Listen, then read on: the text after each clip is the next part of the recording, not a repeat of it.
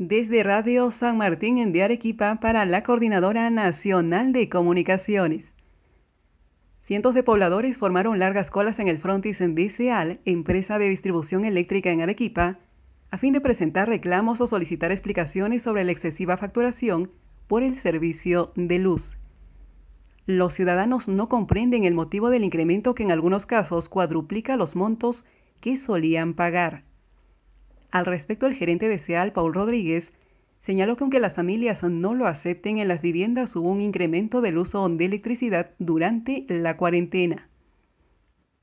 Aseveró que los beneficiarios del bono de 160 soles no pueden acceder al fraccionamiento automático de la deuda y sin intereses, como sí ocurre con los que no accedieron al subsidio.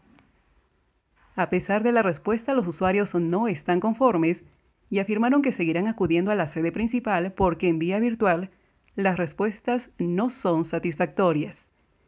Desde Radio San Martín en de Arequipa reportó Jenny Flores para la Coordinadora Nacional de Comunicaciones.